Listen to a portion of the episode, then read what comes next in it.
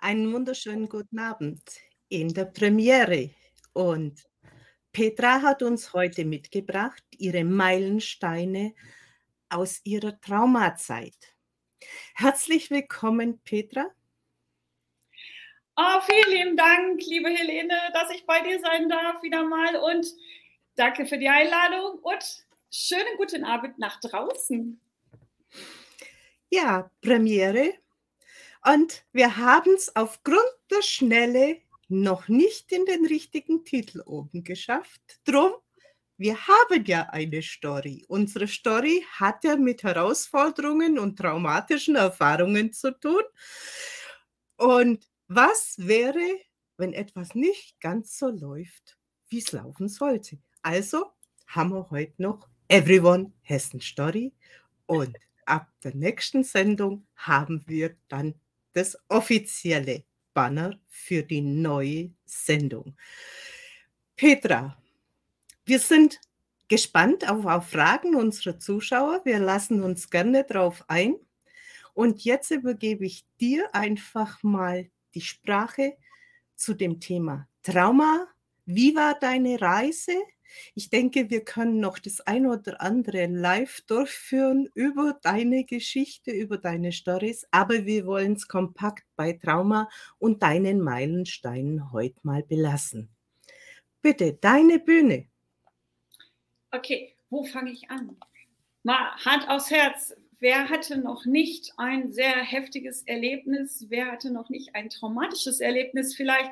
Und manchmal wird uns das erst sehr, sehr viel später bewusst, was da überhaupt passiert oder was uns da überhaupt passiert ist. Und ich kann mich an mein erstes Trauma noch sehr gut erinnern, aber das hat Jahre gedauert, bis ich das eben festgestellt habe. Und heute möchte ich aber immer mein letztes und zugleich mein schwerstes. Wobei schwerstes ist so, ich glaube, es ist immer das am schwersten, die Herausforderung, das Trauma am schwersten, wo du gerade durchläufst. Und wenn du das dann hinter dir gebracht hast, so, wenn man das so nennen kann, ja, es fühlt sich auf jeden Fall leichter an. Also das kann ich schon mal bestätigen. Und es war im, äh, ungefähr so vor anderthalb Jahren, da begann meine Welt wirklich so, so zu zerbröckeln. Es hat viele, viele schlimme Erlebnisse gegeben, auch in schneller Reihenfolge. Sehr viele Gewaltaktionen, so habe ich es zumindest erfunden, empfunden. Und das Ganze ist dann im September in einem Höhepunkt, hat sich das dann wirklich eskaliert. Also ich, ich ähm, mag nicht gerne ins nicht, noch nicht so gerne ins Detail gehen. Helene weiß das auch, weil derzeit eben verschiedene Gerichtsverfahren laufen, eben auch aufgrund dieser, dieser ähm, Geschehnisse und die möchte ich eben nicht gefährden. Aber ich kann heute halt schon darüber äh, reden, wie es mir halt damit ergangen ist. Ich wollte bloß noch einfügen, weil es ja längerfristig auf den Plattformen zu sehen ist, gehe ich recht in der Annahme, es war September 2021. Ja. ja, genau. Also das Ganze, das Ganze hat wirklich so einen Höhepunkt, den, den ich so bezeichne. Ich bin so drei Tage in Folge regelrecht emotional vergewaltigt worden. Das habe ich so für mich halt dann beschrieben. Und, äh, und dann war plötzlich, und dann brach wirklich alles zusammen. Dann brach, also nicht nur ich, sondern mein ganzes Leben, alles, woran ich geglaubt habe. Und erst ein paar Wochen später ähm, hat dann mal jemand zu mir gesagt, also ich war relativ schnell in ärztlicher Behandlung auch, weil mein Körper natürlich genauso ausgestiegen ist, ja. Und ähm, das Schlimmste war aber wirklich dann zu erkennen, du hast keinerlei Kontrolle mehr über dich selber. Du äh, bist, also ich habe alles vergessen. Ich bin immer mit dem Zettel und mit dem Stift durch die Gegend gelaufen, weil es war wirklich alles weg. Ich konnte mich nicht mehr konzentrieren. Ich konnte, äh, ich habe manchmal in einem Bus gesessen oder bin durch eine Straße gelaufen und wusste nicht, wo ich bin oder wo ich jetzt gerade hingehe. Ähm, ich habe unheimlich viel vergessen und ich wurde eben zusätzlich dann durch, durch, durch Ängste und durch äh, Körpersensation immer wieder malträtiert. Und das ging dann auch eine Zeit. Darf ich kurz nachfragen, was verstehst du unter Körpermalträtion? Das vielleicht ein Außenstehender, der es jetzt nicht so ganz beschreibt, in deinen Worten auch nachvollziehen kann? Also drei Tage nach diesem Super-GAU bin ich direkt im Krankenhaus gelandet mit Verdacht auf Lungenembolie, weil sofort die Blutwerte halt äh, hochgeschossen sind. Oh, hallo liebe Anna. Hallo liebe Anna und auch nochmal Hallo zum Jan Kolbe. Ja, schönen guten Abend.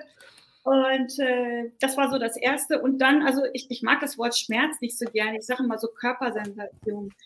Und da war wirklich alles dabei. Also ich habe immer wieder das Gefühl gehabt, ich, ich bin also manchmal morgens eben dann aufgewacht oder auch nachts, du hast dich, wenn du überhaupt geschlafen hast, du, du fühlst dich wie verprügelt.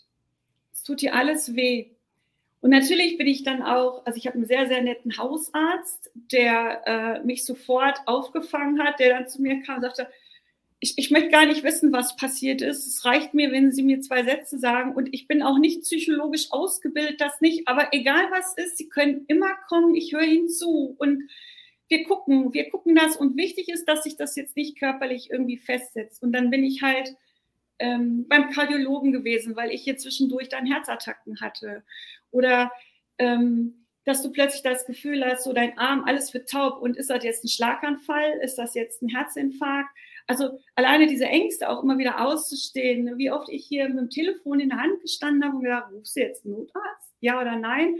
Also wirklich auch zu erkennen dann wieder, was ist wirklich dringlich.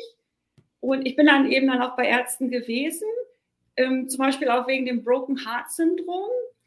Das ist mittlerweile eine anerkannte äh, Erkrankung, wenn du Stress hast. Und dann, wenn du Pech hast, dann manifestiert sich das wirklich so im Herzen, dass du echt eine schwere Herzerkrankung dadurch kriegen kannst. Das waren alles meine größten Sorgen. Und das habe ich dann eben alles abklären lassen. Und äh, mir war klar, irgendein Körperteil wird es auf jeden Fall erwischen. Und so war es dann auch. Es waren die Nieren. Also Ende des Jahres hatte ich dann eine sehr, sehr schwere Niereninsuffizienz. Und ich dachte so, wow, äh, du bist schon psychisch, bist du schon echt, ja, am Boden und, und, äh, und jetzt das auch noch. Und äh, das war eine sehr harte Zeit. Es war wirklich eine, eine, sehr harte Zeit, wirklich sich immer wieder zu motivieren, immer wieder aufzustehen, weil ich habe schließlich auch noch ein Kind hier. Ähm, das war nicht einfach. Das war in keinster Weise einfach. Das wünsche ich auch echt wirklich keinem, äh, so durch die, durch die unterschiedlichen Höllen zu gehen. Und ich habe mir jeden Tag gesagt, okay, ich erober mir jeden Tag zurück und es wird besser. Und ich habe immer wieder geguckt, wer kann mir helfen? Also wer kann mich auch unterstützen? Ähm, als dann das erste Mal so das Wort Trauma fiel, dann hieß es ja, äh, gehen Sie doch in die Klinik. Es gibt hier so eine psychosomatische Klinik zum Beispiel und, und gehen Sie zu Traumatherapeuten. Naja, aber überall, wo ich angerufen habe, hieß es immer, wir haben keinen Platz. Wir haben keine Kapazitäten. Also durftest du dir immer was Neues einfallen lassen. Und dann habe ich im Netzwerk von dir gehört und dich gesehen. Da habe ich dich dann zum Beispiel besucht. Ich glaube, es war im Januar. Da hatten wir dann eine Session und das war zum Beispiel eines der ersten wirklich guten Gespräche, der erste, einer der ersten guten Sessions, wo ich mich danach ähm, das erste Mal, weißt du, so, so wohler gefühlt habe, wo ich danach dann endlich auch so Hoffnung hatte und dachte, ach komm, das kriegst du auch hin. Ne? Du hast so viel Scheiß schon in deinem Leben überlebt, das kriegst du jetzt auch noch hin. Also deswegen, ich bin dir immer noch sehr dankbar, Helene. Sehr gerne. Gut, ich denke, es sind auch einfach Verstrickungen, die sehr viele Menschen einfach nicht verstehen, wie Broken Heart, gebrochenes Herz. Dadurch, die Ängste, die sorgen ja auch dafür, dass man in Panik ausartet. Und irgendwann distanziert man sich ja auch von seinem Körper. Und das sind so diese Aussätze, wenn dann gar nichts mehr kommt. Oder die Nieren sind ja ganz typisch für das eigene Revier einnehmen. Jemand, der dich untergräbt. Das sind ganz, der Körper spricht mit den Signalen. Und wenn es einem halt dann auch bewusst wird, dann kann man da nochmal anders hinschauen. Und ganz schlimm finde ich es halt, wenn du gesagt kriegst, du sollst jetzt zu dem und dem gehen. Und da stehst du wieder vor verschlossenen Türen. Ja, also das, das hat mich oft erschreckt. Ich, ich habe ähm, zum Beispiel Beratungsstelle aufgesucht ähm, und habe dann zwei Gespräche geführt und die waren gut und dann, dann ist diejenige in Urlaub gegangen, dann habe ich mit jemand anders gesprochen und die Gespräche waren grottenschlimm. Und dann habe ich wieder versucht, einen Termin dort zu bekommen. Ich habe nie eine Antwort gekriegt. Das sind so Sachen oder, oder ein, ein anderes Beispiel, ein, ein Experte, ein Fachexperte, auch aus meinem Netzwerk, ähm, der hat sich dann meiner angenommen und gesagt, ja, okay, lass uns treffen. Und du bist ja einfach auch froh, ne? wenn, du, wenn du wirklich dann auch mal reden kannst, wenn du wirklich auch so das Gefühl hast, oh, da ist jemand wertschätzend. So, dann haben wir einmal miteinander gesprochen. Und dann nächste, beim nächsten Termin hatte, genau, Anna, äh, hat er mich dann einfach sitzen lassen. Ne? Also ist dann nicht aufgetaucht. Und äh, das sind dann so Sachen, wo du, das ist nochmal so, ich habe immer gesagt, das ist dann nochmal ein Schlag. Also du fühlst dich schon total, du bist ja auch verletzlich, du nimmst alles persönlich, dir geht es echt, echt total beschissen auf gut Deutsch. Und dann nimmst du deinen ganzen Mut zusammen und gehst irgendwo hin. Ich meine, mit den Ärzten hatte ich echt sehr viel Glück. Also ich habe sehr, sehr nette Ärzte dann, äh, gerade also du brauchst einen Nephrologen dann für die Nieren, habe ich einen sehr, sehr netten gefunden. Auch der Kardiologe war wirklich sehr empathisch. Und ich bin ja auch jemand, die, die jetzt nicht hinterm Berg hält, die also jetzt da nicht sehr schüchtern äh, aber eben doch sehr verletzt dann eben da auftaucht und dann eben auch erzählt, was passiert ist. Und alle haben immer durch die Bank weg gesagt, äh, ja, das kann wirklich daher kommen. Und wir tun jetzt alles, dass das eben äh, wieder besser wird. Weil ich meine, bei der Niereninsuffizienz, da denkst du ja auch dann direkt, wow, ne? Äh, dir ist so Schlimmes passiert und, und das macht jetzt dein ganzes Leben kaputt. Wie kommst du Jetzt da wieder raus? Sprechen wir nur noch kurz an, dass unsere Podcast-Hörer auch hinterher wissen, was hier geschrieben wird. Die Anna schreibt, es gibt ja auch das Sprichwort, es geht mir an die Nieren. Ja. ja, die Sprichwörter kommen ja nicht von ungefähr her. Das sind okay. einfach auch Weisheiten, die alte Menschen einfach so beziffert haben. Ja, ja. Wobei ich war sehr erstaunt, dass es meine Nieren erwischt hat, weil ich ja eigentlich eine gesundheitliche Karriere mit der Leber hatte und es hätte mich jetzt nicht gewundert, wenn die Leber dann gesagt hätte, nö. Aber es waren die Nieren. Also es waren halt definitiv die Nieren. Und äh, das hat dann eben auch ein paar Monate gedauert, weil eigentlich, wenn du einen Schaden an Nieren hast, ist der eigentlich irreversibel. Äh, aber ich habe das tatsächlich hingekriegt. Also ich bin immer noch in, in Behandlung, natürlich auch in verschiedenen Untersuchungen, aber zumindest die Werte wieder zu stabilisieren. So. Und ich habe halt relativ schnell gemerkt, okay, du kannst hier nicht kaputt gehen, das geht nicht, ja. Und äh, ähm, sieh zu, dass du irgendwas unternimmst. Du willst ja auch nicht, dass dich das jetzt ein ganzes Leben lang verfolgt. Also das war auch immer meine Sorge, weil ich kenne, genauso wie du, habe ich eben auch, gerade aufgrund meiner, meines Business als Trauerbegleiterin zum Beispiel, habe ich immer wieder sehr traumatisierte Menschen auch getroffen, die sehr viele Jahre wirklich da sehr, sehr, sehr gelitten haben. Und das mhm. wollte ich nicht. Das wollte ich nicht. Also ähm, ich wollte wirklich gucken, wie ich damit lerne zu leben, weil rückgängig kann ich sowieso nicht machen. Ja, das ist also wirklich eine, eine schwierige Geschichte.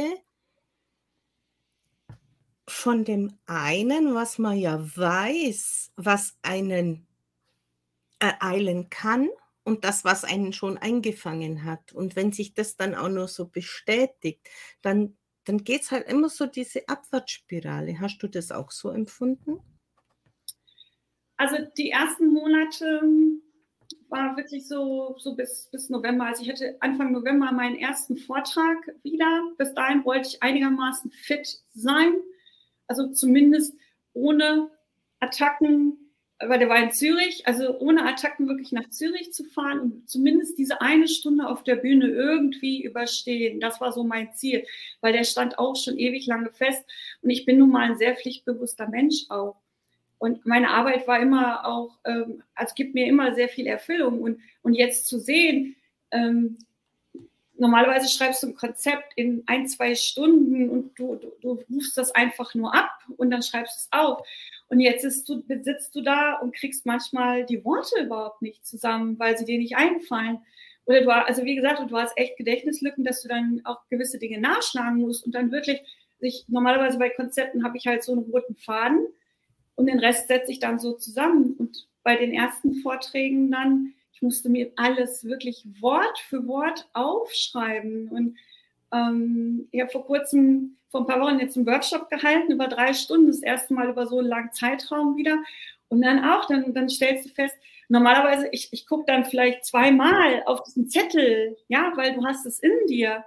Und dieses Mal bin ich alle Nase lang zu diesem Zettel gelaufen, weil du immer noch so unsicher bist. So, das fand ich immer, also das fand ich am allerschlimmsten, einfach zu merken, du hast wirklich äh, so ziemlich alles verletzt. Vom Selbstwert müssen wir ja gar nicht reden. Ne? Also wenn mich einer schief angeguckt hat, war schon, war schon vorbei. Ähm, das fand ich sehr, sehr schlimm. Also zum Beispiel, ich, ich war, und jetzt langsam kommt es wieder, war immer ein Mensch, der irgendwo hingeht und sagt, hier bin ich. so, der in den Raum reingeht und sofort irgendwie Gespräche führt. Und ich weiß, das war so April dann eben auch, wo ich so entschieden habe, so jetzt gehst du mal wieder auf eine öffentliche Veranstaltung. Und Helene, ich habe hier Blut und Wasser geschwitzt. Also ich habe hier zwei Stunden vorher zu Hause gesessen und geheult. Ich hatte nur Angst und Panik. Und ich, und du erkennst dich ja gar nicht wieder. Du kennst das ja nicht. Und trotzdem habe ich mich so diszipliniert, ich habe mich angezogen, ich habe mich die ganze Zeit so innerlich so gepusht, weil du fährst ja da noch eine Weile hin, so, komm Petra, gib alles, ne, das schaffst du. Aber ich muss dir ehrlich sagen, dann stand ich in diesem Raum und ich war, ich war so, also ich war echt, ich, ich wollte am liebsten wieder gehen. Aber ich habe es zumindest bis zur Pause, bis zur ersten Pause habe ich es durchgehalten. Aber ich möchte, das kann sich keiner vorstellen, der sich das eben noch nie erlebt hat. Du sitzt dann da so. Du sitzt da so und denkst, oh bitte, hoffentlich spricht mich keiner an und hoffentlich merken die Leute nicht, dass ich hier spitze wie ein Schwein. Das ist völlig, ne, so.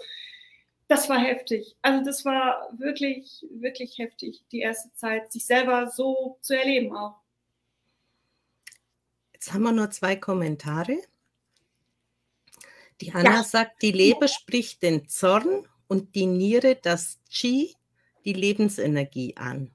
Ja, die Organe haben einfach Zuordnungen, ich kenne ich auch von meiner Arbeit.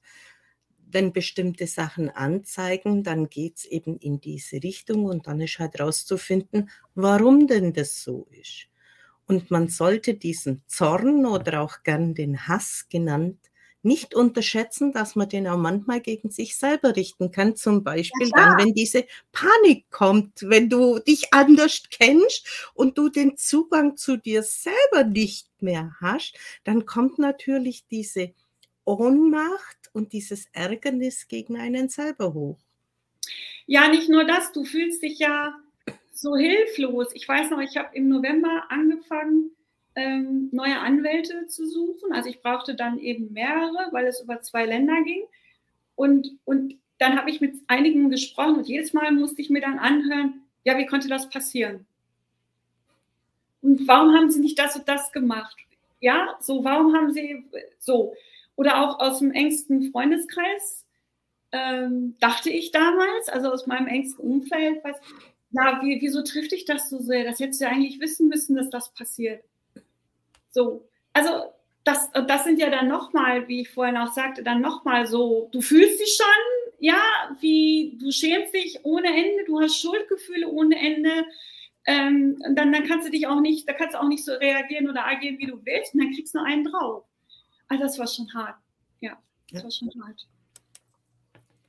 Dann sagt ah, die, Britta.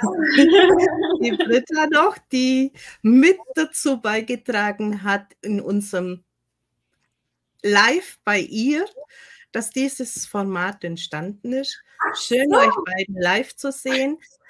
Ja, Britta hat mich angefragt, nachdem ich ja bei ihr zu, also sie bei mir als erstes zu Gast war, ob ich auch bei ihr kommen möchte und welches Thema ich denn hätte. Und dann sage ich ja Fibromyalgie und diese Schmerzfreiheit. Und dann sagt sie, ist ja mein Thema auch. Also wieder so aus dem heiteren Himmel über das, was wir sprechen wollten, hat uns beide betroffen. Und ich finde, es kann halt den Zuschauern auch Wege vermitteln, Anlaufstellen, Worte, äh, die im Raum fallen, wie jetzt zum Beispiel du vorher gesagt hast, diese Beratungsstellen, ja. ja, die einen also Tipp geben. Ja, also ich habe ähm, mir lange überlegt, ich, äh, wen hole ich mir jetzt an meine Seite, gerade weil ich eben auch so schlechte Erfahrungen gemacht habe, äh, immer wieder mal.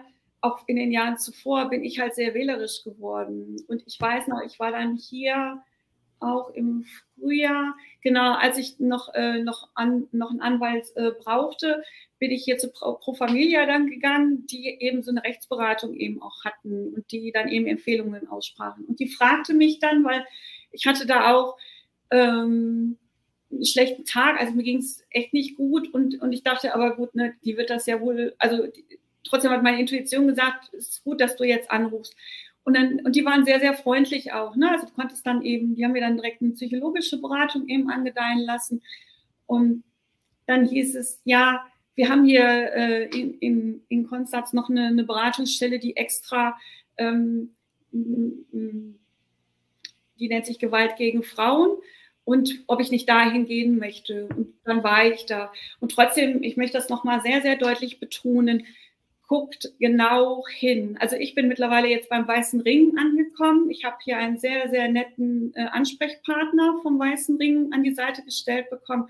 Und ich bin so happy, den auch gefunden zu haben, den ich immer wieder anrufen kann, wenn ich das will. Das meine ich natürlich nicht. Ich meine, die haben ja auch noch ein eigenes Leben. Ne? Aber alleine zu wissen, so, dass du hast da Menschen an deiner Seite und ich habe die virtuell auch. Also ich habe mittlerweile schon auch ein größeres Netzwerk, wo ich genau weiß, mit dem kann ich über das sprechen, mit der kann ich über das sprechen und ich kann, wie zum Beispiel die liebe Britta, die gehört auch zum engsten Kreis und natürlich auch Helene, wenn es wirklich überhaupt nicht geht, dann kann ich mich da auch sofort melden. Und alleine dieses Wissen, du bist nicht alleine. Und wie gesagt, ich habe sehr nette Anwälte mittlerweile auch, die das mit mir aushalten. die nicht sofort in Panik geraten, wenn Frau, Frau Stessel dann mal wieder ausflippt, weil da jemand wieder so ewig lange braucht. Weil die Mühlen der Justiz sind echt also da muss ich schon eine Engelsgeduld haben und die habe ich definitiv nicht. Und das ist einfach wichtig. Geht dahin, wo und, und äh, nicht, weil man euch das sagt, probiert das aus, auch was so Coaches und Berater etc., Heilpraktiker, Ärzte anbelangt und guckt, ob das wirklich euch gut tut, ob das wirklich eine wohlfühlende Atmosphäre ist, eine wertschätzende Atmosphäre. Und wenn nicht, dann zieht weiter so lange, bis ihr die gefunden habt, die Menschen gefunden habt, die wirklich, wirklich äh, für euch gut sind. Das müssen nicht die Professoren Dr. Doktor sein. ich finde, es ist ja extrem schwierig, wenn du dich jemand öffnen sollst, wenn du sowieso mit dem Thema extrem verhaftet bist und der dir gegenüber auch noch so ein Machtgehabe oder ein Unverständnis an den Tag legt, dann kann in meinen Augen auch die Sache eigentlich schlimmer werden wie besser. Absolut. Also du kannst ja jederzeit getriggert und retraumatisiert werden, ne? So auf jeden Fall. Und ähm, äh, ich, also ich bin da wirklich äh, sehr vorsichtig auch geworden und ich habe ähm, im Juli ist der erste Prozess gestartet und da ein paar Monate, ein paar Wochen, ja, es war schon knapp zwei Monate vor, bin ich dann zum Psychiater hier gegangen, also habe ich mir einen Psychiater gesucht um, äh, weil ich einfach Sorge hatte, ne, wenn ich jetzt vor Gericht trete, dass das alles wiederkommt. Ne? Also ich hatte wirklich äh, furchtbare Angst, auch eine Zeit lang. Ähm, wie, wie werde ich reagieren? Weil so, so viel Vertrauen hatte ich dann eben auch noch nicht. Und meine Sorge war echt groß, wenn du das Trauma ja eben auch nicht jetzt so ähm, ähm, damit lernst zu leben, kann das ja wirklich zu einer posttraumatischen Belastungsstörung kommen. Und deswegen bin ich dann eben zum Psychiater und da habe auch wirklich sehr viel Glück gehabt, weil äh, es hieß, ja, da drei Monate, fünf Monate, ne, bis du dann so einen Platz kriegst. Und die, und die Sprechstundenhilfe, und das ist so, wenn du ehrlich auch bist, wenn du dann auch wirklich sagst, wie es dir gerade geht, und ähm, klar können die nicht notfallmäßig helfen. Also ich meine, wenn es dir richtig, richtig schlecht geht und du wirklich merkst, äh, ich, ich komme hier in ganz schlimme Gefilde, dann sei so gut geh zu deinem Arzt oder geh ins Krankenhaus und lass dir da helfen, bevor du irgendwie was Dummes machst. Ja, also das ist ganz, es kann auch wirklich sehr gefährlich werden. Und die war so nett, diese Sprechstundenhilfe, und hat mich auf so eine, so eine Liste gesetzt und hat gesagt, ich habe verstanden, wie es Ihnen geht und dass Sie jetzt Sorge haben wegen dem Prozess. Ähm, ich rufe Sie an, sobald hier ein Termin frei ist. Und Helene, wir beide glauben ja nicht an Zufälle, ne? Sondern es fällt uns zu, wenn die Zeit reif ist. Ja, und noch nicht mal eine halbe Stunde später hat sie mich angerufen und gesagt, Sie werden es nicht glauben, Frau Stössel, nächste Woche habe ich einen Termin frei. Und ich so, Halleluja! Weil es war nicht mehr so lang bis zum Prozess. Ne? Und das war mir einfach wichtig. Da möchte ich vielleicht auch noch mal ein bisschen sensibilisieren, gerade wie wenn es bei dir mit das Trauma auch noch mit einem Prozess kombiniert ist. Ist natürlich sehr, sehr schwierig, du sollst ja Ruhe bewahren. Du sollst ja bei bestimmten Sachen auch etwas ausstrahlen, das ansonsten negativ auf dich zurückfällt. Absolut. Und da macht schon Sinn, sich vorher zu festigen. Absolut. Aber dasselbe Spiel empfinde ich jetzt auch, wenn ich sage, ich habe eine Schockdiagnose bekommen, habe da ein Trauma erlitten, bevor es dann zu irgendwelchen schwerwiegenden Eingriffen geht. Da sind wir ja auch in dieser mentalen Geschichte. Und es ist unwahrscheinlich, wie viel Einfluss diese gesprochenen Worte in dem Fall auch haben. Ja, ich kann das nur bestätigen. Ich war im Mai, war ich auch bei einer sogenannten Fachperson zu Gast und musste mir wieder mal, also habe hab eben um einen Rat gebeten musste mir wieder mal anhören, ähm, warum haben sie nicht das und das gemacht? Warum ist das und das passiert? Warum, ne? Warum, warum? Und du sitzt dann da und, und fühlst dich wie so ein, so ein kleines Kind, was jetzt irgendwie was falsch gemacht hat. Und ja. Und damals war das wirklich so, das hat dann wieder etliche Tage gedauert, bis ich einigermaßen wieder mich besser gefühlt habe, bis du wieder aus diesem Loch dann eben wieder einigermaßen Sicherheit bekommen hast. Ähm, es geht heute Gott sei Dank schneller, das, aber das heißt nicht, äh, dass du nicht trotzdem, also du läufst ja jederzeit Gefahr. Ich meine, wenn ich wirklich mir das alles nochmal so bewusst mache, hier in dieser Wohnung, wo ich lebe, ist zum Beispiel ein Teil passiert. Und theoretisch kann ich jetzt hergehen und sagen, boah, ich kann hier nicht mehr leben, weil alles, alles hier triggert mich. Und da wirklich dir auch einen Schutz zu bauen, dass du sagst, nee, das, da, da kann, also da kann ja die Wohnung jetzt nichts dafür, ja. Ähm, aber zum Beispiel, ich, ich habe vor, vor kurzem einen Film gesehen und ich wusste nicht so ganz genau, worum es ging. Und dann gab es dann eine Szene, äh, da saß ich hier plötzlich wieder stocksteif, war völlig durch, habe äh, wirklich Panik bekommen auch und dachte so, wie du schon sagst, das kann wirklich ein Wort, ein Satz oder eben etwas sein, was du siehst und zack, bist du wieder in diesem Zustand. Also das nennt man ja eben auch Retraumatisierung. Und da, ähm, da wieder dann alleine rauskommen. Ich meine, ich bin mittlerweile jetzt so geübt, dass ich auch genau weiß, okay, also ich kriege das dann mittlerweile auch dann mit und dann, dann kann ich direkt dagegen steuern und weiß eben auch, wen ich zur Not anrufen könnte. Und das, das ist mir eben so wichtig. Deswegen heiße ich auch die Mutkomplizin, wirklich sich Komplizen immer an die Seite zu holen. Und, und wirklich immer zu gucken, wie kannst du dich auch mit dir im Selbst wieder verbinden. Und das hast zum Beispiel ja dann du mir auch gezeigt, ne? weil ich hatte ja äh, anfangs, ja im Januar sowieso nicht, kein, gar keinen Zugang. Du verlierst ja wirklich auch deinen Zugang zu dir selbst die Wahrnehmung für sich selber. Wir, wir, haben noch Kommentare. Die Anna sagt, kaum Verständnis aufbringen. Halt, da war nur vorher was. Das Problem als Schmerzpatient ist, dass Schmerzen nicht sichtbar sind. So können Außenstehende ja, kaum Verständnis für das Ganze aufbringen. Ja, und genau, die unsichtbaren Krankheiten. Und versuch mal jemanden von außen zu erklären, ähm, und das ist ja jetzt auch meine große Herausforderung dann eben auch vor Gericht, so beweis mal bitte äh, psychische Gewalt. Ja, dein ganzes Innenleben ist kaputt.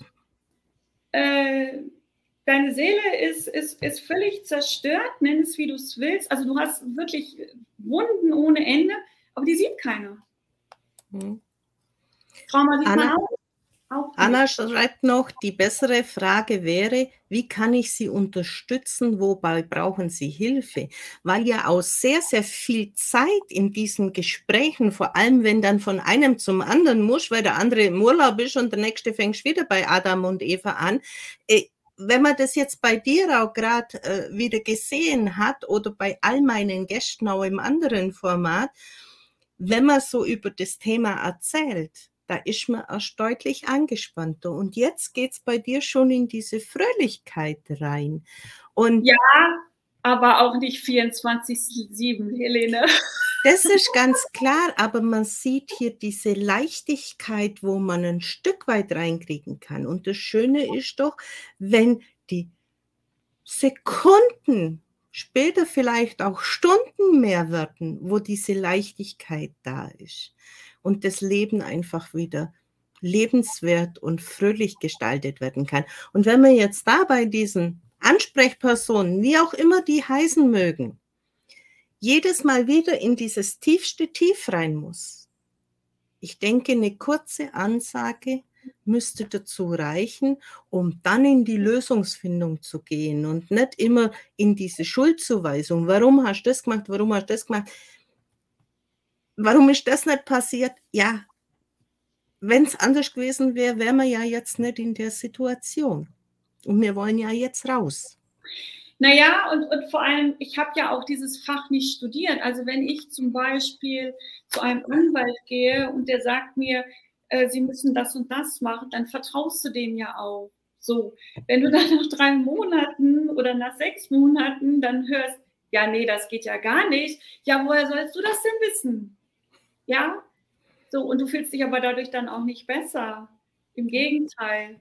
Also das, das war auch m, m, schwer auszahlen. Und, und, und, da ist ja dann eben auch deine, deine Intuition gefragt. Ne? Also ich hatte eigentlich immer eine gute Menschenkenntnis und wusste immer ganz genau, was geht und was geht nicht. Aber in dem Moment, wo, wo meine Welt anfing zu bröckeln, wo, wo ich eben feststellen musste, dass Fachpersonen, die es auch letztes Jahr ja schon gab oder auch schon vor anderthalb Jahren gab, dass du dich auf die in keinster Weise verlassen kann, dass sie dich wirklich äh, hängen lassen. Also das, das trifft dich ja noch mehr. Das trifft dich ja noch viel mehr. Und das, das war eben dann so Momente, wo ich so gedacht habe, nee, ähm, ich will lernen, damit zu leben weil eine andere Chance hast du nicht. Also ich mag das Wort verarbeiten nicht. Ich glaube nicht, mhm.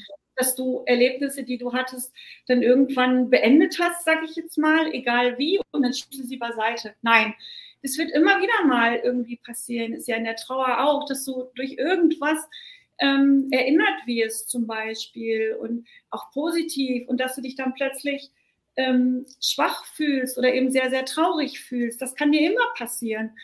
Und ähm, mir war einfach wichtig, oder ist es immer noch wichtig, weil, wie gesagt, ja, es geht mir wesentlich besser als noch vor einem halben Jahr.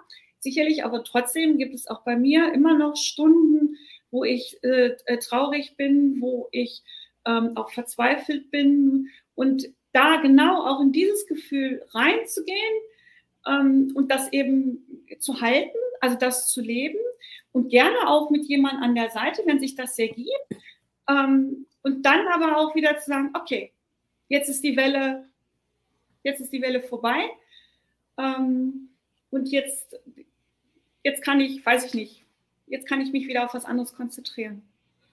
Findest du hier diese individuelle Gestaltung der Termine auch besser als dieses starre zu sagen, was weiß ich, alle 14 Tage eine Stunde, sondern sagen können, okay, wir planen mal in diesem Zyklus, aber wenn Notfälle sind, dann darf sich auch direkt gemeldet werden, weil das sind halt einfach Sicherheitsanker, empfinde ich das, weil bestimmte Themen, gerade bei Trauma und, und solchen Sachen, die kommen ja auch immer zu Feiertagen und solchen Geschichten. Wenn es ja. den anderen richtig gut geht, geht es Betroffenen, ob das jetzt Depression oder Trauma oder was auch immer ist, die sind ja auch immer ein Stück weit miteinander verbandelt.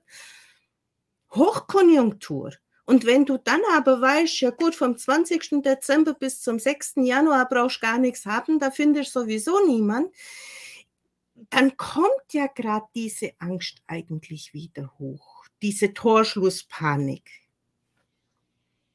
Auf jeden Fall. Also ähm, im Juni bin ich, glaube ich, von dem, von dem Psychiater gefragt worden, ob ich nicht in Therapie gehen will. Äh, also er würde einen Therapeuten für mich suchen, beziehungsweise er hat mir eine Liste gegeben. Und dann habe ich, ich habe da drauf geguckt und habe gedacht, okay, da ist ein Name, der dich anspricht, aber sonst auch nicht. Kannst du mal versuchen. Und ich habe ihm dann aber auch gesagt, ich habe ehrlich gesagt keine Lust mehr, äh, ich glaube, ich bin jetzt schon so weit, dass ich nicht mehr jede Woche jetzt einen Termin brauche, definitiv, um über das Geschehene zu reden. Weil dann habe ich die Befürchtung, dass sich das wieder nee. so dreht. Und das will ich nicht, sondern ich bin schon über die Brücke. Und natürlich gibt es Momente, ähm, wenn du da zum Beispiel wieder Nachrichten bekommst oder ähm, äh, so vor dem Prozess und, und, und dann eben ähm, dann danach, also war so ein bisschen Pause, weil es war eben dann Gerichtspause und jetzt läuft er wieder an, hatte ich immer wieder so Flashbacks. So, und dann eben zu wissen, okay, ich kann jederzeit da anrufen und das Netzwerk darfst du dir dann eben bauen, weil, wie du schon sagst, zwischen Weihnachten und Neujahr, für mich sind die Wochenenden auch oder die Feiertage auch immer noch die herausforderndsten. Ja, weil, und, und die Gedanken und die Gefühle kann dir sowieso keiner nehmen, sondern du darfst eben auch immer wieder gucken, was kannst du tun, die, damit du dich ein bisschen wohler fühlst. Und wenn du dann, ich nenne die dann immer liebevoll meine Telefonjoker, das ist zum Beispiel eine Möglichkeit. Das spricht auch Britta dazu. Sicherheit ist hier ein ganz wichtiger äh, Faktor und ein Notfallplan. Ja, und ich finde es halt einfach wichtig, bei Therapeuten, Coaches, Ärzten, dass hier ein gewisser Freiraum auch gehalten wird. Ich meine, du kannst keine äh, von acht Stunden, fünf Stunden frei halten, aber zumindestens, dass du sagst, okay, für drei richtige Notfälle habe ich in der Woche Luft. Und vielleicht, wenn wirklich alle Stricke reißen, dann setze ich halt noch eine Stunde hinten an. Ja, unbedingt das ist einfach in, in dieser Ebene, finde ich, extrem wichtig, um ein Vertrauen für den Gegenüber aufzubauen. Dass man nicht sagt, ja, jetzt bin ich mal fünf Wochen im Urlaub und ich bin überhaupt nicht erreichbar. Jetzt hast du ein halbes Jahr mit dem gearbeitet, jetzt kommt so ein Brief vom Gericht oder eine Diagnose oder ein Blutwert oder was weiß ich. Und der haut dich in den Keller und du hast aber nicht die Chance, mit dem mal fünf Minuten, ob, ob das einfach ein WhatsApp oder eine E-Mail oder fünf Minuten Gespräch ist zu führen. Ja, und es, also ich würde wirklich auch jedem ans Herz legen, sich auch ein, ein, ein Freundeskreis oder eben ein, ähm, eine Gruppe zu suchen, so die Idee eben dann gerade auch an Feiertagen, wo du mal sagen kannst, wenn es mir nicht gut geht, kann ich dir eine Sprachnachricht schicken. Ja, ich bin ja so ein Riesenfan von Sprachnachrichten. So. Und, ähm, und alleine, also mir zum Beispiel, mir hilft das Wissen, dass ich weiß, ja, ich habe hier, ne, und, und theoretisch könnte ich jetzt einen davon oder eine davon anrufen oder ähm, ich glaube, es war letztes Jahr, letzte Woche gab es äh, einen Moment, wo es mir hier auch verdammt schlecht ging. Und dann habe ich, wir haben so eine Gruppe eben auf LinkedIn, da sind ähm, äh, einige drin und dann habe ich einfach ein SOS-Zeichen in diese Gruppe gesetzt. Ja, also auch eher so ein bisschen ferngesteuert, weil ich so gemerkt habe, wow, dich, dich haut hier gerade hier wieder völlig von den Socken. Also es gab auch wieder ein Erlebnis, natürlich. Und, und da wirklich dann wenigstens so geistesgegenwärtig zu sein, dass du sofort merkst, das, das kriegst du ja alleine jetzt nicht hin. Das geht nicht. Und, und ähm, und dann eben dann wirklich so ein SOS-Zeichen und es haben sich dann auch sofort einige gemeldet. Ne? Und mit einer habe ich dann eine Stunde, ja, ich glaube sogar anderthalb Stunden haben wir dann telefoniert. Und am Anfang konnte ich gar nichts sagen. Ich habe nur geweint. Also ich war völlig durch, ja. Und aber und, und sie, und das finde ich dann eben auch so wichtig, dass du Menschen hast, die jetzt nicht sofort, ach, erzähl doch mal, was ist denn passiert? Und jetzt trockne doch mal deine Tränen erstmal ab. Nein, sondern die wirklich da sind, die diesen Raum auch wirklich halten können. Ne? Und die, die dann so Sachen sagen wie, atme erstmal tief durch. Das vergisst du ja dann auch. Ist sehr, sehr wichtig, weil diese Luft anhalten entsteht Stress. Und wenn ich schön tief atme, kann der Stress gar nicht so entstehen. Ja. ja? Oder ja, einen Anker setzen, wo man gegen aus dem Stress rauskommt. Aber ich weiß nicht, ob es dir genauso geht, wenn du halt wirklich in diesem tiefsten Loch wieder gerade angekommen bist, weil dich gerade mal wieder eine Nachricht so richtig umgebeamt hat, dann fehlen dir erstens mal die Worte. Teilweise findest du auch diese, diese Telefonnummern nicht in Notfallsituationen. Da muss einfach ein Signal sein, dass der Gegenüber schon weiß, okay, wenn das und das kommt, dann muss gucken, wenn hier einfach eine Ebene da ist. Aber Ach. sind wir doch mal ehrlich, Petra. Wie viel Zeit hat es gebraucht, bis du jemand hattest, zu dem du Vertrauen hattest, dem du die Türen so weit geöffnet hast, dich in dieser verletzlichsten Situation denn zu zeigen, dass der Gegenüber schon weiß, wenn du dieses Notfallsignal absetzt. Naja, ich habe wirklich letztes Jahr so Anfang September gedacht, ich hätte so ein Umfeld. Und als dann so die erste schlimme Nachricht kam, das war so genau am 1., 2. September, da habe ich dann auch die, in diesem Umfeld habe ich dann auch sofort geschrieben, wir, wir, ich brauche einen Zoom-Call, weil sie sind alle nicht hier in der Nähe. Ne? Also keiner ist jetzt wirklich hier in der Nähe. Und, äh, und auch meine, meine beste Freundin zum Beispiel, die lebt in der Schweiz, die ist jetzt auch nicht gerade um die Ecke. Und, und da habe ich damals, weiß ich noch, habe ich dann so einen Zoom-Call gemacht äh, und war, war auch völlig aufgelöst. Und, und da habe ich zum Beispiel dann so, genau wie du sagst, so eine Erfahrung, also eine ganz furchtbare Erfahrung da gemacht, weil da, das hatte nichts mit Wertschätzung zu tun, sondern die, die kamen dann direkt so mit Lösungen. Also da fiel zum Beispiel dieser, dieser Satz, ja, aber das hätte ja eigentlich ahnen müssen, dass das jetzt so passiert. Also so, also ich habe mich hinterher noch viel schlimmer gefühlt, noch viel, viel schlechter gefühlt als vorher. Und ich muss ja ehrlich sagen, ich habe, ich glaube, mit keiner einzigen mittlerweile mehr von diesem Kreis, also ich bin relativ schnell da auch rausgezogen, weil ich so gemerkt habe, das geht nicht, das, das passt für mich nicht so. Ähm, also ich wurde zum Beispiel dann als Drama Queen bezeichnet und ich dachte so, ja, lauf doch erstmal in meinen Schuhen, ne, wenn, wenn dir sowas passiert, ne? Ähm, du hast ja noch nicht mal Kinder, aber danke fürs Gespräch. Also so, also ich habe sehr, sehr viel Übergriffiges eben auch erlebt, weil, und, das ist auch so ein Appell nach draußen, wir wollen nicht immer sofort eine Lösung. Wir können da manchmal gar nicht mit umgehen, sondern wir brauchen Menschen, die einfach mal zuhören, die wirklich einfach mal zuhören, die, die einfach da sind und die dir das Gefühl geben, bloß weil du jetzt weinst, bist du trotzdem genauso wertvoll äh, wie sonst auch. So, das reicht am Anfang, wirklich. Und das hat diese Freundin eben zum Beispiel letzte Woche dann auch gemacht. Die hat wirklich erstmal zugehört, die hat mit mir geatmet und dann, und dann haben wir ja, dann habe ich erzählt. Und, ähm, und dann war auch gut. Also dieses wirklich so, oder auch, ähm, ich schreibe regelmäßig in die Gruppe, weil das Schreiben hilft mir. Ja. Und die wissen auch mittlerweile, Petra braucht jetzt nicht unbedingt eine Lösung, sonst schreibt die auch eine Frage da rein.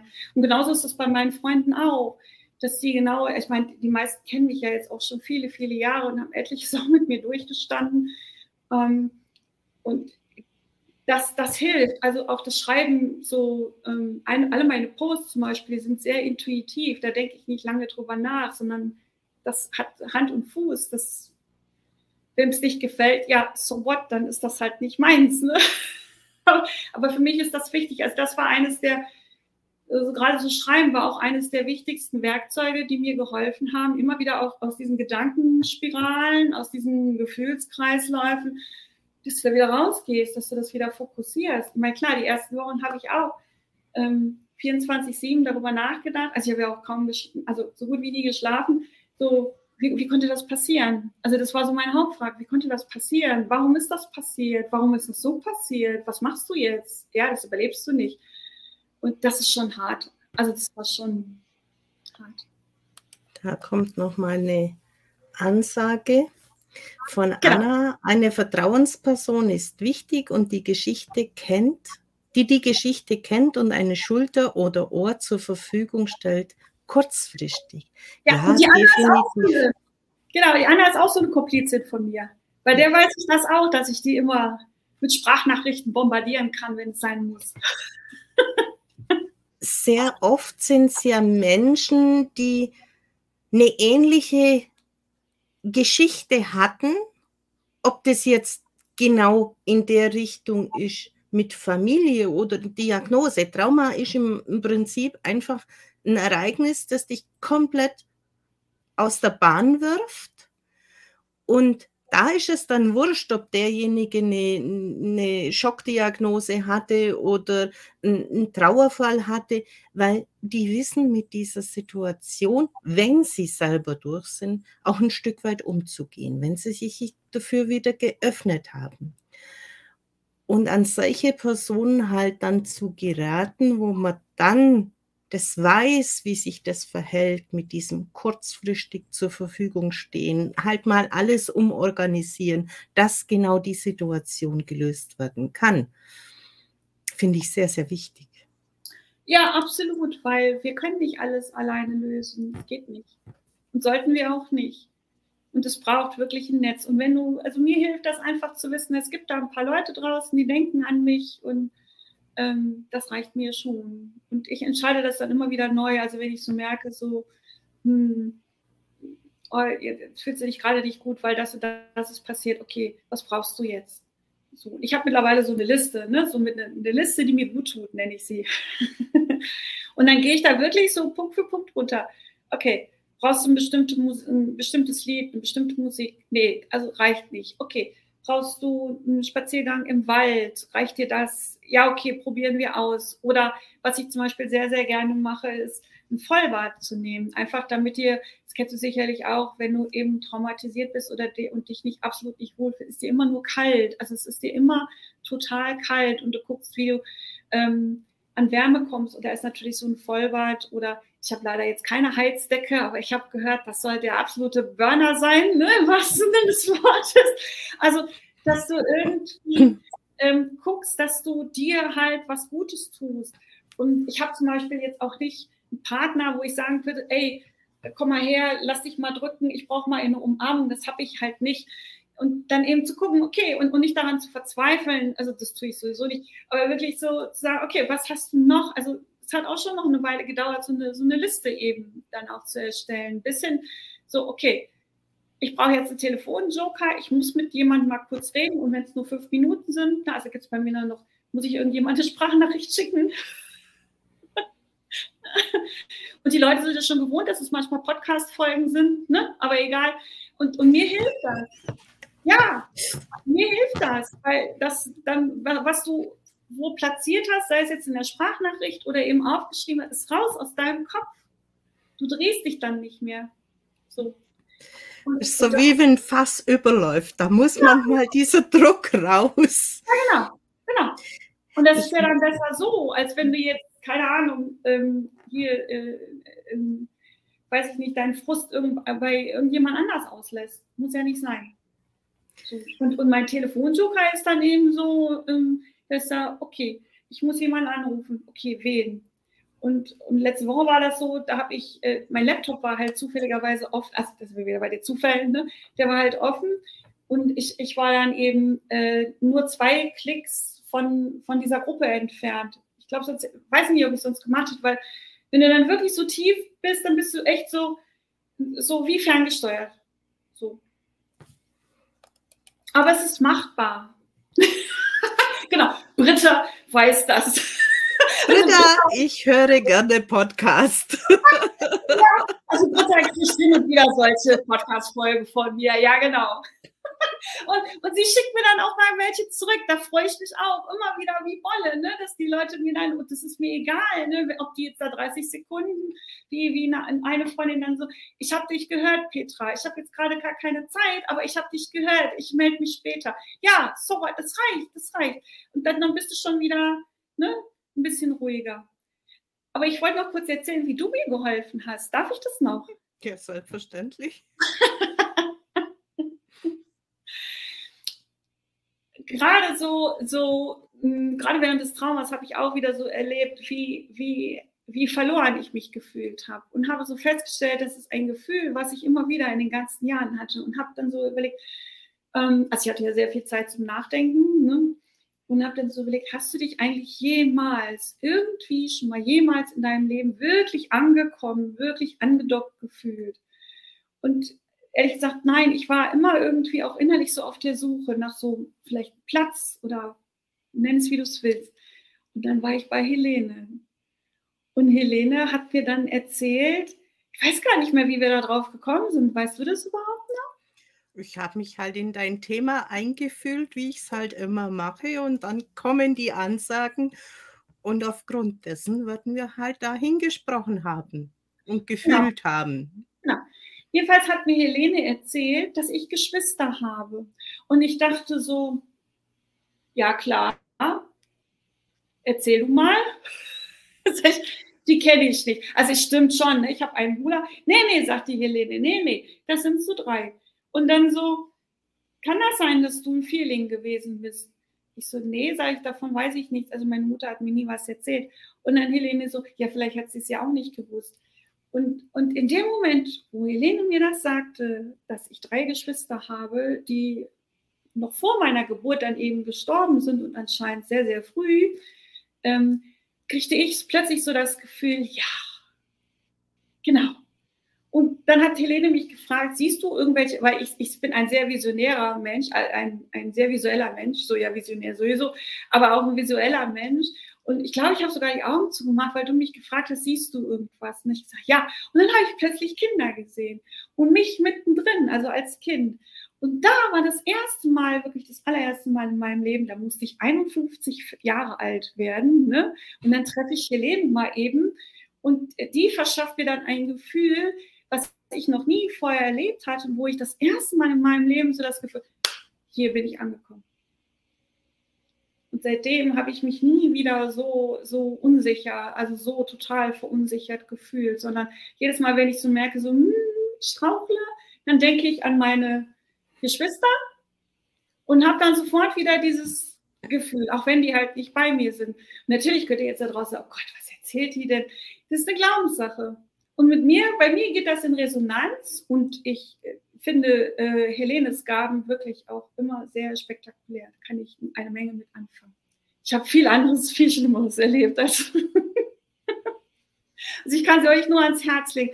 Du warst wirklich ein Meilenstein in meiner, äh, in meiner Trauma- Reise, hätte ich jetzt fast gesagt, aber du weißt, was ich meine. Äh, wenn da, da war ich, von da an war ich wirklich äh, auch zuversichtlicher.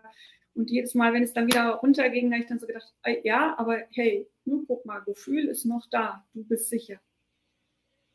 Vielen lieben Dank, Helene. Sehr, sehr gerne. Man sollte das auch nicht unterschätzen, diese ungeborenen Kinder, diese Zwillinge, Drillinge, die man selber auch hat, oder auch ungeborene Kinder, die man so nicht in der Hand halten konnte, was das emotional mit einem macht. Immer auf dieser Suche sein, nicht anzukommen. Und das hat einen extrem großen Faktor auf körperliche und psychische Aussetzer, Symptome, Schmerzen. Und es kann auch teilweise wirklich sein, dass die nach 60, 70 Jahren sich erst zeigen und dann aber ganz klar einen Sinn ergeben. Und wenn man das jetzt einfach so, so nimmt, warum nehme ich es wahr? Weil ich selber drei Sternenkinder habe. Mhm und auch selber zwei ungeborene Geschwister. Mhm. Also ich wäre auch Drilling und die zeigen sich im Prinzip erst dann, wenn die Zeit reif ist, wenn sie an unserer Seite sein möchten, um uns weiterzubringen. Und man spürt es im Prinzip in sich, wenn das in Resonanz mit einem geht, nämlich in der Zellebene. Und das ist auch nur ich habe es bis jetzt in meiner Arbeit noch nie anders erlebt.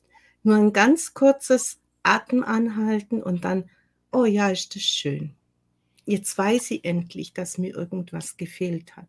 Ja, absolut. Absolut. Und ich kann ja, also meine Mutter ist seit 30 Jahren, tatsächlich, also ist jetzt bald 30 Jahre, ist sie schon verstorben.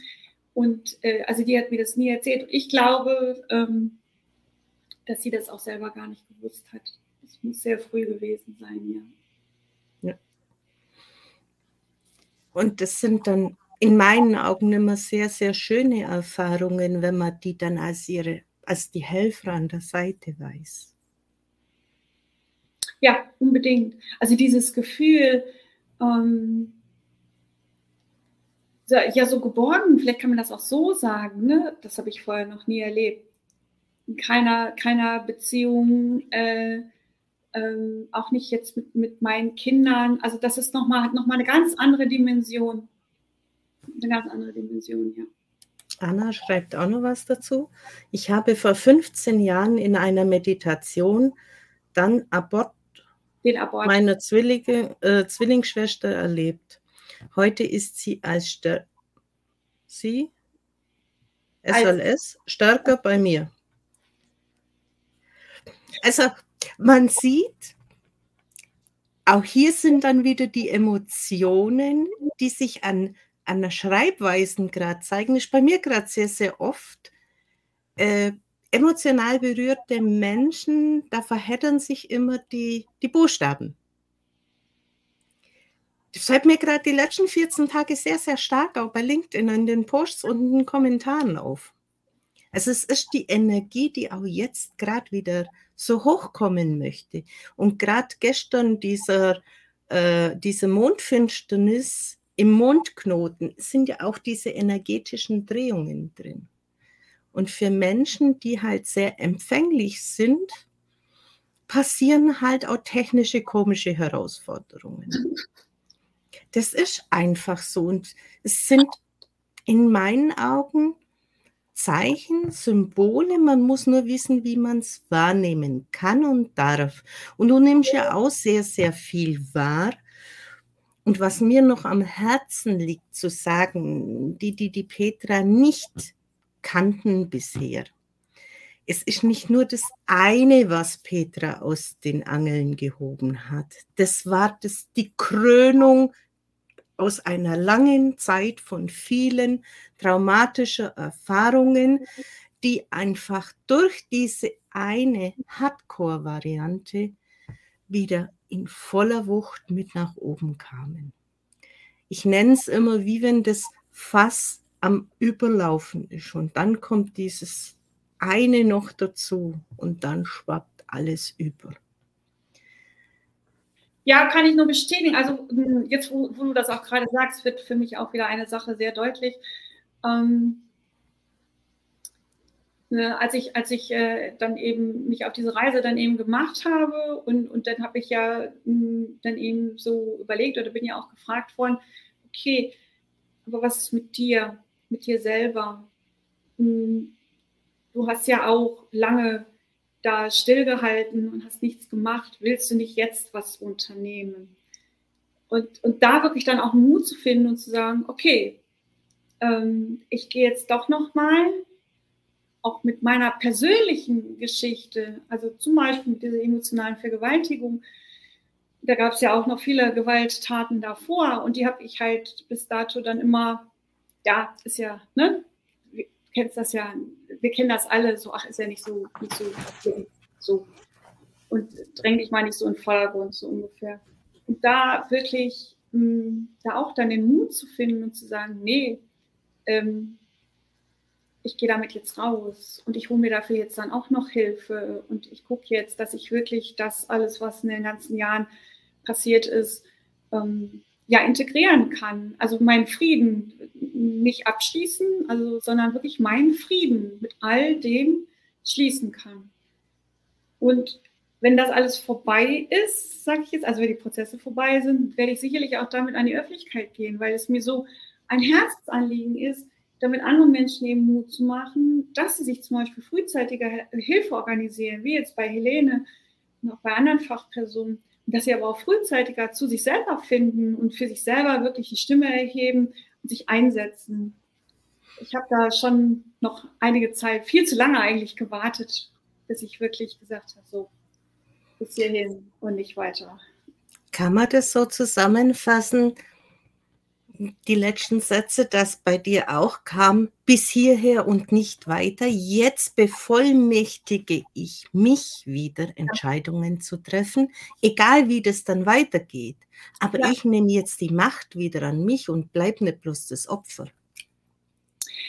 Ja, also ich mag das Wort Opfer ja sowieso nicht, weil das Opfer bist du in dem Moment, wo diese Dinge passieren. Und, und du hast dann irgendwann die Chance, also das ist so mein Verständnis, dann eben zu sagen, okay, und ich steige jetzt aus dieser Opferrolle raus, aus. Das ist natürlich dann immer ein bisschen schwierig ähm, von der Außenwelt, weil die haben natürlich dann so ein Bild von dir dann auch im Kopf. Ne? So, oh, die hat so Schlimmes erlebt und Gott, ne, und wie gehen wir jetzt mit der um? Und dann, dann kommt es ja automatisch so in Schubladen. Und ich diskutiere das ja auch hin und wieder so in meinem Netzwerk dass sie das sagen, ja, aber willst du das denn wirklich so erzählen und nachher bucht dich keiner mehr? So what, dann sind es die Falschen. Aber ich mag einfach nicht, also ich, ich gehe sicherlich nicht auf die Bühne, um jetzt Mitleid zu erregen, das ist nicht mein Ziel, sondern um einfach zu sagen, ja, ich habe das erlebt. Und, und du hast es vorhin ja auch so schön gesagt, spielt keine Rolle, durch was ein Trauma ausgelöst wurde. Das, ja, das ist ja erstmal zweitrangig, sondern wie du wirklich lernst, damit zu leben wie du das wirklich überlebst. Also ich bezeichne mich als Überlebende. Ich meine, wenn du zur Polizei zum Beispiel dann gehst und eine Anzeige erstattest, bist du die Geschädigte. Das Wort finde ich auch ganz, ganz grauenvoll. Und so wirst du dann aber auch zwischendurch behandelt. Und, das, dann, und dann liegt es wieder an dir selber, dass du sagst, will ich das? Weil, also Mitleid will ich sicherlich nicht, sondern dass die Leute sich an mich erinnern und sagen, wow, ne? Und wenn die so viel Mut hatte, dahin zu gehen oder sich wirklich ähm, aufzulehnen und wirklich so, äh, so gegen die Windmühlen zu kämpfen, vielleicht kriege ich das ja auch hin. Das, also das ist für mich immer der schönste Lohn, wenn ich Menschen eben dann inspirieren oder impulsieren kann, dass sie ihren eigenen Weg gehen. Und vor allem, dass sie sich eben Hilfe holen. Also bitte, geht zu Helene.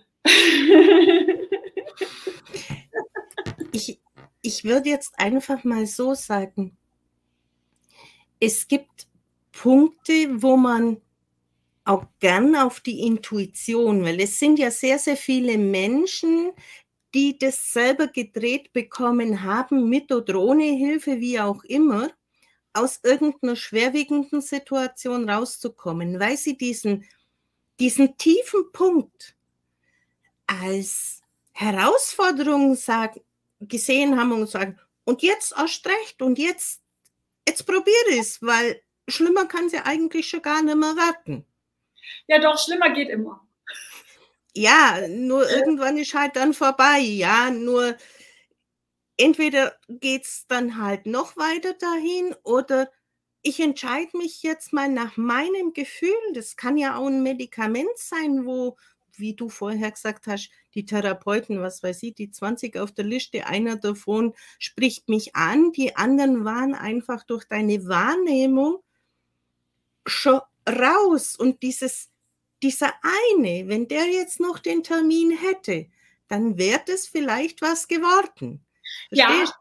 Aber die also anderen, die anderen hätten dir nur den Frost eingebracht, weil du ja sowieso schon von vornherein wusstest, irgendwas stimmt in der Chemie nicht.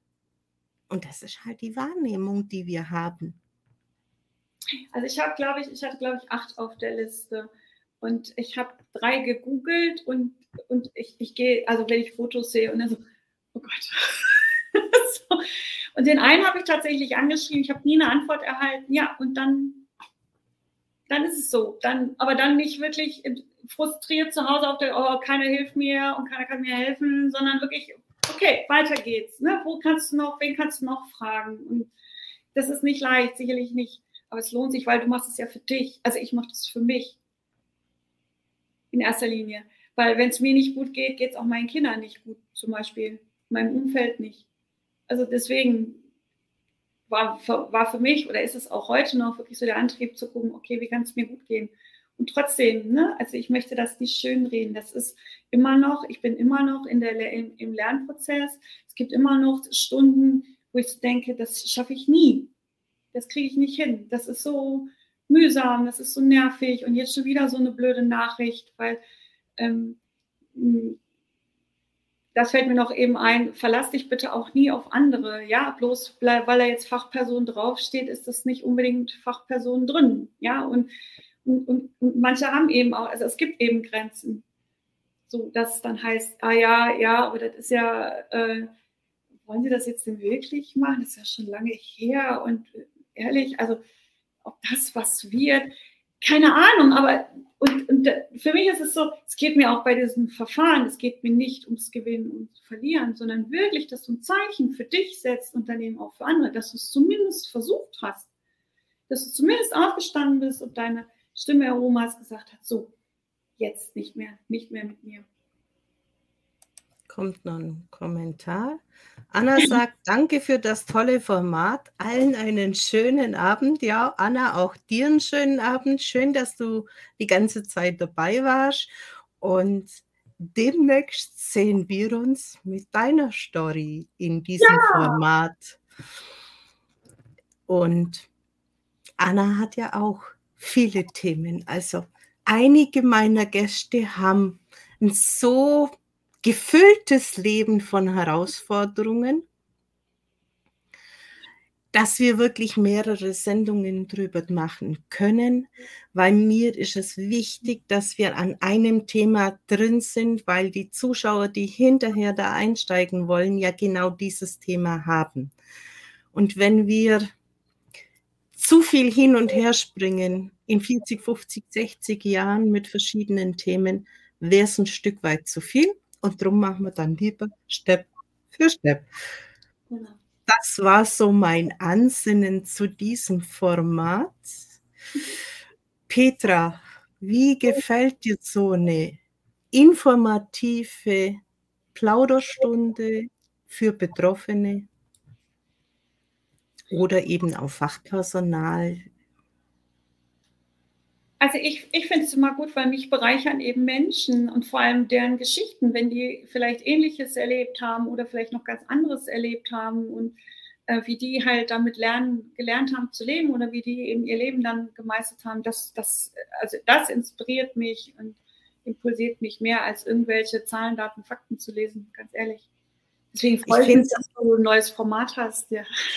Ich finde es einfach, es soll den Betroffenen ein Stück weit Mut machen. Absolut. Aus dieser Hilflosigkeit kann man trotzdem wieder entkommen und je nach äh, Thema gibt es ganz, ganz breit gestreute Möglichkeiten, wie man das entfalten kann. Und Trauma ist ja sowieso ein, ein sehr großes Spektrum, wo wir haben können. Absolut. Absolut. Britta schreibt auch noch was. Vielen Dank euch beiden für dieses wunderbare erste Live in diesem Format. Phasenweise Gänsehaut pur. Gänsehaut, Wärme, Hitze, Frösteln, Gähnen, Zucken, all das sind Reaktionen, die der Körper einem zeigt, wenn es einen ein Stück weit betrifft, berührt und kann ein sehr, sehr gutes Zeichen sein, da mal nochmal hinzugucken, bei welchen Worten, bei welchen Sätzen, bei welchen Themen hat mein Körper reagiert, um so eine Richtung zu bekommen, wo die Ursachen sind. Ja. Britta wird übrigens auch wieder mein Gast sein. Auch Britta hat ein sehr gefülltes Leben. Auch hier müssen wir mehrfach ansetzen, damit wir es strukturiert zusammenbekommen.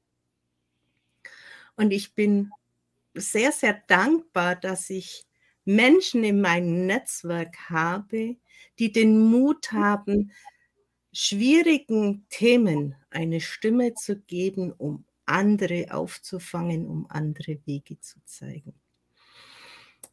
Petra, welchen Tipp oder welche letzten Worte hast du denn für unsere Zuschauer noch? Also zum einen, sei du selbst, denn alle anderen gibt es schon. Das ist so eines meiner Lieblingsmantras. Wirklich, den, mach dich auf den Weg auch zu dir selber. Lern dich kennen lernen andere kennen. Also niemand sollte alleine sein. gerade halt auch in schwierigen Situationen, dass du wirklich guckst, okay, wer, wer kann mich ein Stück begleiten, wer kann mh, hm, ja ein Komplize sein. Also in erster Linie ist es schön und wichtig, dass du deine eigene Komplizin bist oder dein eigener Komplize, dass du dich halt so weit kennst und schätzt. Und äh, dann klappt das auch mit den Äußeren. Und ähm, wenn ich etwas tun kann, ich verbinde sehr, sehr gerne Menschen, eben auch wieder mit sich selber oder eben auch mit anderen Komplizen, dann melde dich. Und ansonsten, eine, eine wundervolle Komplizin ist ja hier da neben mir. Wir haben uns einfach auf die Fahne geschrieben, Menschen an die Hand zu nehmen, wenn sie sie möchten. Ganz genau, ganz genau. Weil jeder hat wirklich ein gutes Leben verdient und jeder hat sein eigenes Leben verdient und nicht das von anderen. Petra, du kannst im Anschluss auch gerne in die Kommentare noch deine Kontaktdaten reinschreiben Mach und auch gerne, wenn du ein Erstgespräch oder sonstiges anbieten kannst, darfst du ruhig ja. mit reinschreiben, damit die Menschen dich dann auch finden. Ja, sehr gerne. Und ansonsten fand ich es eine wunderbare Sache, wie wieder mal innerhalb von fünf Tagen etwas aus dem Boden gestampft wurde. Und ja, ich, ich schon bis Januar Termine vergeben habe und statt alle zwei Wochen eins sind wir jetzt bei zwei die Woche schon angekommen. Wow, okay. Also anscheinend Gibt es Menschen, die mit ihrer Stimme nach außen gehen möchten und auch sollen und dürfen?